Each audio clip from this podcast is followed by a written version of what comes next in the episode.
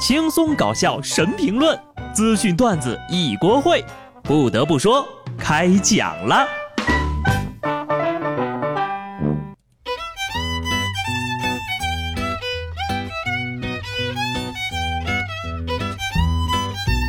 Hello，听众朋友们，大家好，这里是有趣的。不得不说，我是机智的小布。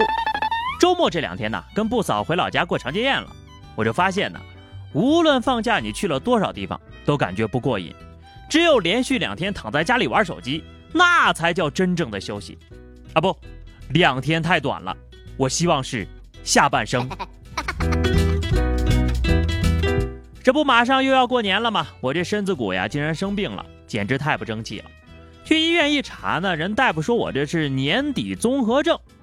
说到过年呢，最让人害怕的莫过于小屁孩捂着耳朵冲我笑，我却不知道炮仗在哪儿，因为他们总是能莫名其妙的造成点燃煤气罐的效果。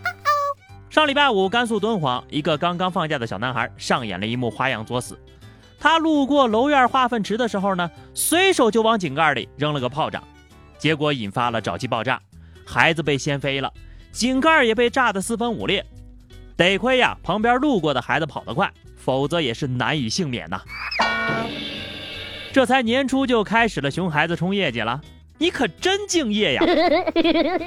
就这个冲击力啊，让男孩在发射和火箭方面得到了第一手的宝贵资料，年年被炸飞，年年都被炸，逢年过节不炸飞几个都不好意思说过年了。这个呢，就像是高考一样，每年都有迟到的，就是可惜了好好的井盖呀。人井盖本来也能过个好年的，唉，愿天堂没有熊孩子吧。这不仅仅是血的教训，还是屎的教训。沼气才不管你是不是孩子，照样教你做人。我觉得啊，就这些知识应该纳入到小学生的常识课本。万一出了事故呢，后果还是非常严重的。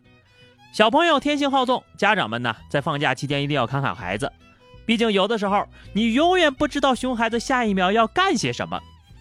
五号，广东两名三岁的小孩趁着家里人不注意啊，开着电动玩具车就上马路飙车去了，完全不理旁边穿梭的车流。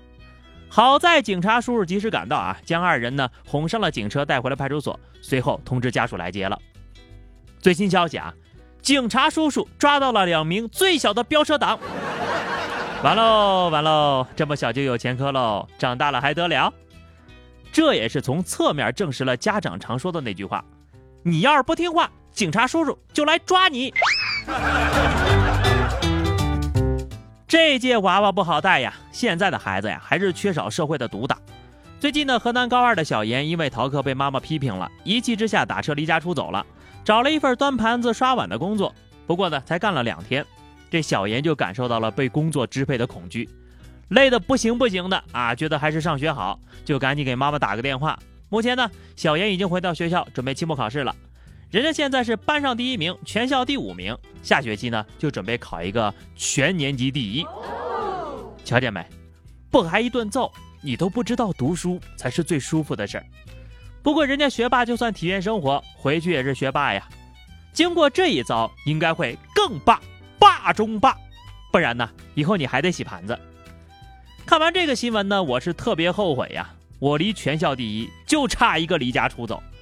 如果当年我出走的再远一点，也许就是全市第一了。还是作业太少惹的祸，不够写的话呢，你就让警察叔叔给你多送点。前两天呢，有乘客在武汉的地铁上捡到一个小学生的双肩包，包里呢还装着好几本寒假作业。地铁工作人员一看，不得了了，寒假还没到呢，怎么就把寒假作业给丢了呢？于是啊，经过千辛万苦的努力，找到了失主，并且归还了作业。小朋友，你丢的是这本五三高考，还是这本学金星，亦或是这一本一点都没做的快乐寒假呢？小朋友们别担心，无论是飞机、高铁还是公交、地铁，你丢书包的地方就有我们的身影。保证不让一个小朋友失去他快乐的寒假作业。别客气，这是我们成年人应该做的。哎，不知道大家发现没有啊？但凡遇到这种事儿，全社会都很乐此不疲，绝对不放过任何蛛丝马迹。作业落在火场，有消防员叔叔帮你取；作业被狗吃了，有兽医叔叔帮你取；作业被强盗抢走了，有警察叔叔帮你取；实在找不回来的，还有老师呢呀。明天再补一份作业来。你说你要是想逃个作业啊什么的，是吧？也不算什么太大的过错。但是下面这孩子呀，就玩的有点大了。本来只是想逃个学，没想到却上了头条。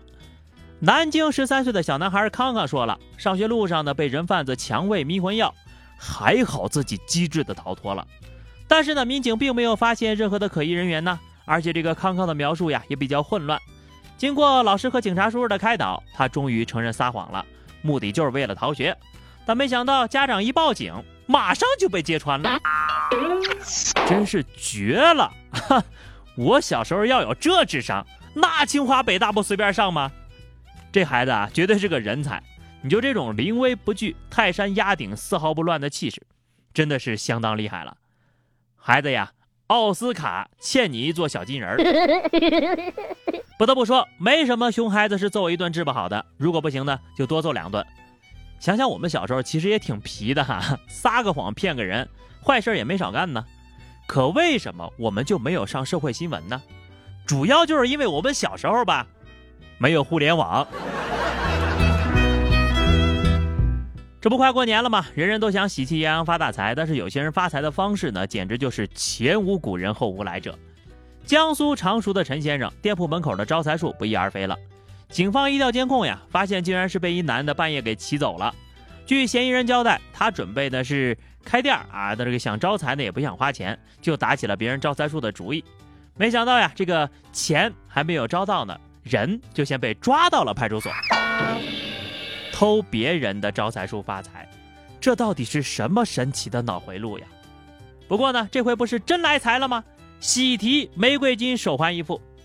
虽然警察叔叔呢不能保你一辈子衣食无忧，但是呢，保个一年半载啊还是不在话下的。在此呀，也要感谢这位小偷大哥，刚刚年初你就为我们的年底策划积累了宝贵的资源。请放心啊，今年的年度迷惑行为大赏。必定有你一席之位。接下来，让我们的感谢来得更猛烈一些吧。黑龙江俩男的在监狱服刑期间呢，成为了好朋友。出狱之后呢，这俩人就商量着，咱们年前呢再捞一把，过个好年。竟然决定来一个盗窃比武。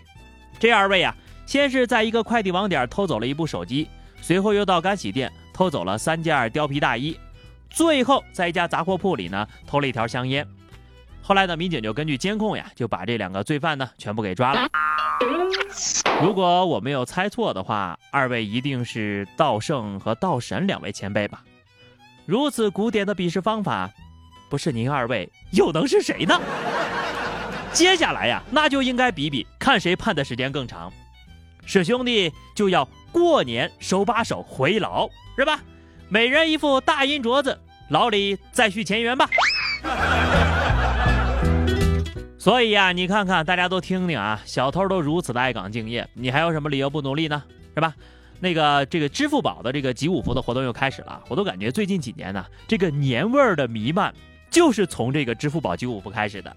然后除了这个之外呢，还有各种的抖音音符卡呀，然后还有什么这个这个。发财卡，这个这个叫今日头条的，等等等等，反正乱七八糟的都有吧。这个集卡的游戏呢，确实就像我们小时候玩那种画片一样，这个给我们的童年增加了很多的欢乐，给现在的成年人呢，也在工作之余增加了很多闲暇的时间。在这儿呢，小布跟大家说一下，这个在集卡的过程当中呢，最好不要影响别人，就是说最好不要往群里发哈。这个你一发呢，万一有人不乐意，是吧？就相当于影响了别人的生活，对不对？所以最好大家还是私下交流，这样的话呢，既能得到集卡的乐趣，同时又能不干扰别人啊。说这么多。呢其实我就一句话，谁有多余的敬业福呀？是吧？记得给我一份啊！好，那么今天的节目呢，我们就到这儿了哈。如果你有什么好玩的意见或者建议的话呢，请在节目的评论区随意吐槽。关注微信公众号 DJ 小布或者加 QQ 群二零六五三二七九二零六五三二七九，来和小布聊聊人生吧。下期不得不说，我们不见不散，拜拜。